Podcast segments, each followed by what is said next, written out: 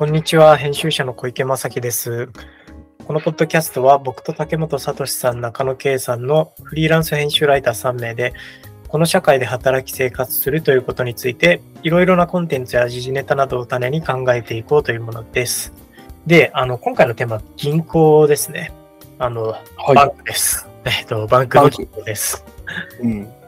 で、あの、まあ、ね、フリーランス、まあ別にフリーランスじゃなくてもそうですけど、特にフリーランスの人って、あの、まあ当然給料の振り込みとか、あの、うんもろもろの経費の支払いとかを、えー銀行口座を通して、多く、ほとんどの人がやってると思うんですけど、なんか意外とどの銀行を使うといいよとか、なんかあんまそういう話とかってしたことないな。ていうかそもそもみんながどの銀行を使ってるのかとかって、あんまり知らないなって思ったんで、ちょっとそういう話をできればと思ったんですが、なんか最近結構中野さんが、あれですよね、銀行についてはいろいろ考えたというか、思る そうですね。はい。いや、そうなんですよ。いや、な何かっていうとですね、なんか僕は、あの、まあ、自分が使ってる銀行、今、三菱 UFJ 銀行っていうメメガバンクですけど、はい。その前は、あの会社に働いてた時は、会社の指定で三井住友銀行を使ってたんですよ。はい。で、なんかまあ、全部メガバンクじゃないですか、これも。うん。でもなんか最近やっぱすごくですね、あの、三菱 UFJ 銀行にちょっとこれやりたいんだけどって定期預金の解約とか、こう申し込みに行こうと思ったら、まずなんか予約を取らなければいけないと。うん。で、あの来店予約。で、来店予約2週間後とかなんですよ。で、はい2週間後にやっと予約を取れると。で、予約取って、それで行ったら、あの、分かりましたと言われたんですが、またさらに1週間かかりますっていう話になったんですよ、その窓口でね。はい。でもこれブチギレ案件だなと思って、ちゃんとこう、ブチギレたんですけど、切々と。なぜそん2週間も待たせていて、さらに1週間かかることはありえないと。今すぐやれっていうふうに、あい今すぐやってほしい。そうでないと非常に困るみたいなことを延々と言ったら、その場でやってくれたんですよ。あ、やってくれたんですか？しかも。やって、できるんかーいと思うわけですよ。スピード上難しいとかじゃないですよね。そう。その場でなんかいろいろ書類なんかこう、チャカチャカやって、なんかできたんですよ。でもこれはもう、これはもうあかんなと。メガバンクあかんというふうに、まあ、思ったのがそういうきっかけ。で、なんか周りの人の話聞くと、やっぱりね、あの窓口予約制になってるから最近は、ほとんど。でこれがまず全然予約が取れないと。もう3時に終わるし、ちょっと意味わからんなと。で、っていうので、まあなんでそうなるかっていうのも、まあいろいろ理由はあると思うんですけど、まあメガバンク自体がそもそも人を抱えすぎていて、人件費払わないといけないと。で、結構手数料の値上げとかも相次いでるんで、でそれなんでかっていうと、やっぱ人件費がやっぱすごいかかってるからということで、まあこれはやっぱネット金庫を使った方がいいなというふうに思ってるんですが、まだちょっと実行できていないという状況です。で、ネット銀行は、なんかフリーランスの人結構楽天銀行を使うケースがあるというふうに聞きまして、で、なんか最近ですね、あの横浜市、僕横浜市に住んでるんですけど、横浜市でなんか企業相談みたいなのをやってくれる財団があるんですけど、なんか法人化しようかなみたいなノリで、ノリで法人化しようかなと思って、で、なんか別に儲かってないのに法人化するのちょっと受けるみたいな感じで、あの、ちょっと企業相談行ってみたらいろいろこう親切にいろいろ教えてくれて、で、なんか法人口座を作るっていうのはまず大事なわけですよ、その法人化をするときに。で、あので、そういう他の人たちどういうの使ってるんですかって聞いたら、まあ、楽天銀行とか、ペイペイ銀行、GMO、青空ネットが多いですっていうふうに言ってたんですね。で、まあもうちょっと僕もメガバンクそろそろ変えたいなとうんいうところで、ちょっとまだ迷ってるところです。はい。なるほど、なるほど。ありがとうございます。はいなんか一応ちょっとまあけど僕もメガバンクで、うん。僕はもう本当に最初に入った、うんあの、新卒で最初に入った会社のうん口座がみずほだったので、うんそのまま、あのまあ当然だからみずほってあのシステム的な問題があることがよく指摘される。の で確かに昔は結構うん。6、7年前は、ね、本当土日下ろせなくて困どうしようみたいになってうんうんうん。たまにあったんですけど、まあけど最近はないですね。ので、うんうんなんか特にめっちゃ困ることもないし、あとあの、あの僕あの、NISA とか、あの、うんうん。イデコもやってるんですけど、それうんうん。もそのままみずほで作っちゃったんで、より一層みずほズブズブになって、まあ、特に変える理由もないから変えてないって感じなんですけど、まあ、かといってみずほがめっちゃ気に入ってるかと言われたら別に、まあ、特にそういうわけでもないですし、うん法人口座ですよね。あの、まあ、別に僕も個人事業主なんですけど、うんうんうんなんか事業用口座みたいなの事業用講座ね。うん。口座分けた方がいろいろ楽かなと思って一回作ったことがあるんですけど、うん。また結論から言うと僕的にはあんまりメリットは感じられなくてあの、ま一振り込手数料高いですからね、法人口座。そうです。ね。うん。あとなんか普通にそもそもそうですね。あの口座の利用事業用口座を利用するだけで月に3000円とかかったよ、これ下手したら。うん。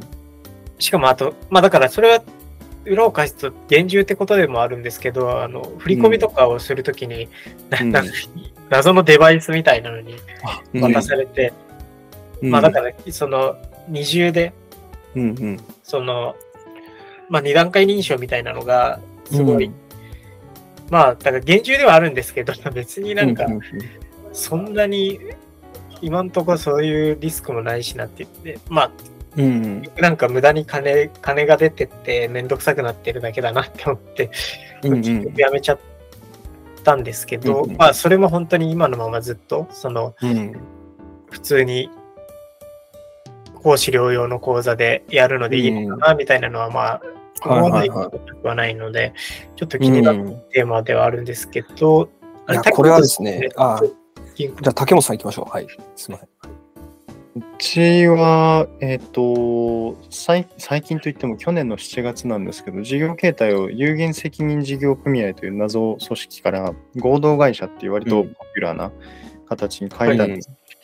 で、もともとは、えっ、と、まあ私、まあ実質的に一人でやってた時は、あの東京スター銀行っていうところを使ってました。うんうんうんあありますね。と、えっ、と、あれですね、会計フリーっていう会計ソフトうん組み合わせて使っていました。うんはいはい。で、ちょっとあまりにもあの有限責任事業組合の手続きが煩雑なので、合同会社、母の通訳、翻訳の事業と合わせる形であの合同会社なんですけれども、まあそうするとちょっとあの母の方が、まあ、若干アナログ人間なので、あのうん。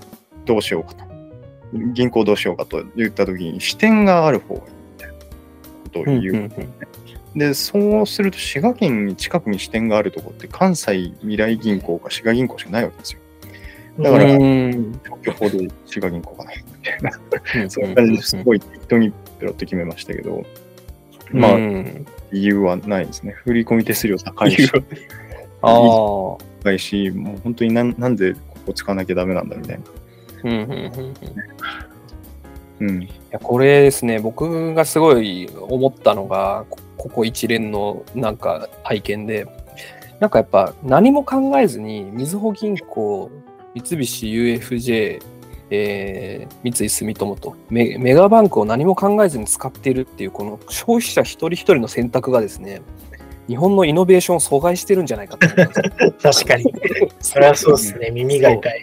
いや、これ、だって、み僕は何も考えずに三井住友とか三菱使ってたんですけど、やっぱちょっとちゃんとサービスを精査して、どういうんだったらいいかとか、なんかどこが企業努力ちゃんとしてるかとか、なんかそういうところをなんか、ちゃんと見た上で、あの、選ばなければならぬのではっていう、そういう感じなんですよね。で、なんかね、これ、やっぱり、その、まあ、ちょっと調べていくと、えー例えば、竹本さんが今言ってた視点がある方がいいって、これコンビニでいいわけですよね。あの、預金を下ろすとかっていうのって、でもなんかそれはなんかご高齢の方とかはやっぱコンビニでお金を下ろすってことがちょっと怖いというところがやっぱ大きいと思うんですよ。で、なんかネット銀行ってコンビニで手数料無料だったりとか結構するんで、個人口座でも全然、あの、銀行行って何するかってなんかそんなないじゃないですか。なんかないですね。定期預金作りたいとか、なんか自動振り込みにしたいとか、なんかそういうのあるかもしれないですけど、それネット銀行だったらネット上でできるし、リアルで移動していかなければいけないんだったら、コンビニで預金を下ろすとか、あの入金するとかぐらいしかないんで、コンビニ使えばいいっていうことなんで、まあそういう使い方だから銀行に行かなければお金は下ろせないし入金できないわけでもないっていううん。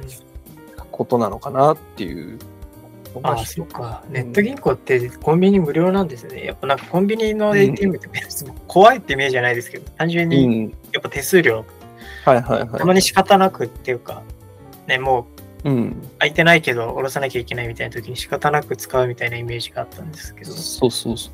まあ一応あの月ごと無料回数っていうのはなんか結構違いますけど、あ、はいはい。うんまあでもそんなに頻繁に別に、そうそうそうね、頻繁にかからない。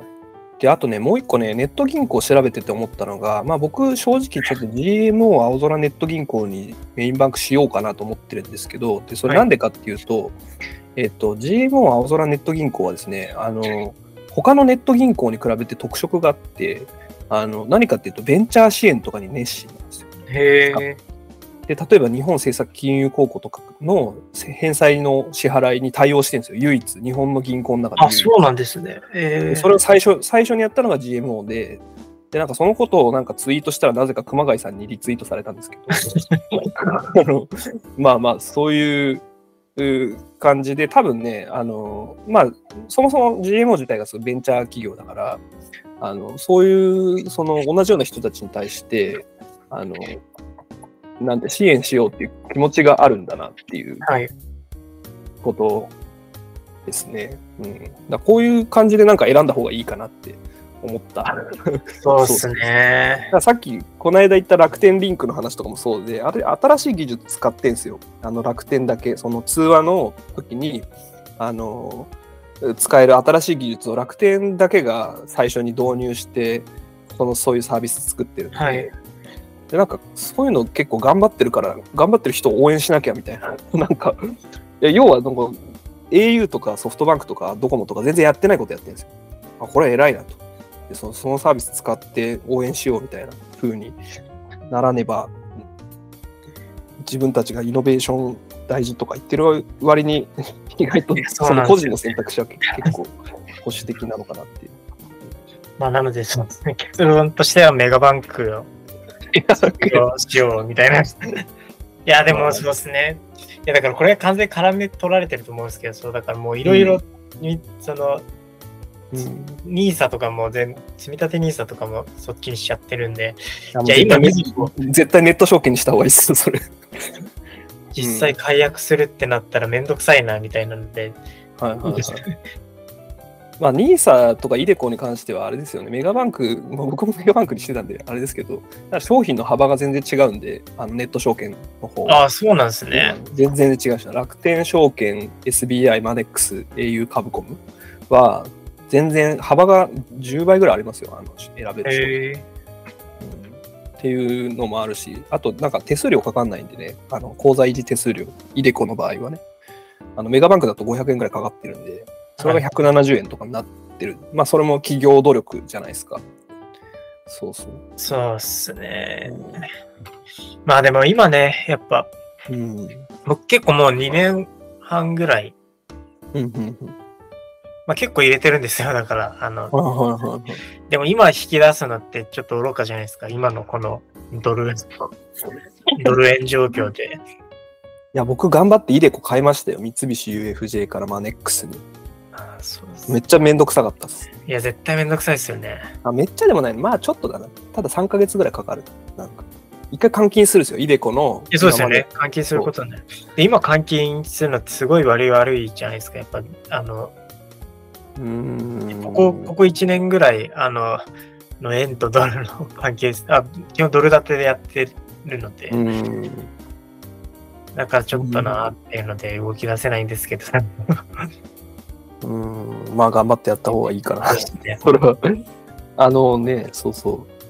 まあでも別にそんなに商品の幅必要ですかね。あのそんなに NISA とかってそんなに買えないじゃないですか。基本だからあれって思考停止で資産運用できるのがまあ、しかも非課税でいいとこだと思うんで。僕、まあ、調べるのめんどくさいですよね。調べるのめんどくさいです。で、僕、イデコをマネックスにしてるのは、マネックスはイデコで、あの、あいえっ、と、あれだ、ナスダック100に投資できるんで、あの、それが一番いいなと思って。でっていうそのマニアックな、ややマニアックな観点。なナスダック100のインデックスファンドが入ってるのマネックスだけなんですよ。他はないんですよ。楽天証券とかあそうなんですね全部ないんで。